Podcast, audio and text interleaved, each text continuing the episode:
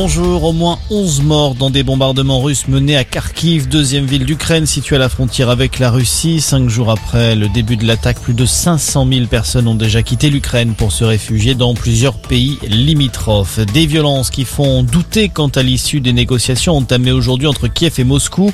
Les pourparlers sont en cours à la frontière biélorusse. L'Ukraine demande un cessez-le-feu immédiat et le retrait des troupes russes de son territoire.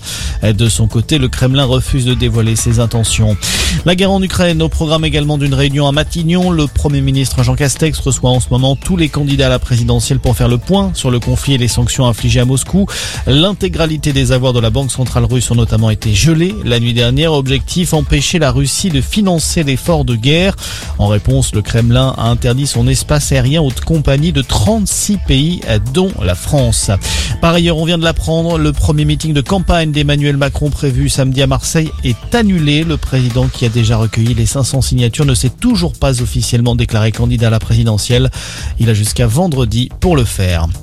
Dans le reste de l'actualité, elle est venue défendre la ferme France. Selon ses mots, Valérie Pécresse est aujourd'hui au Salon de l'Agriculture à Paris. Un passage obligé pour la candidate des Républicains, comme pour tous les prétendants à l'Elysée, et ce, malgré l'actualité internationale qui bouleverse la campagne, on l'a vu. Anne Hidalgo et Fabien Roussel ont également arpenté les allées du Salon aujourd'hui.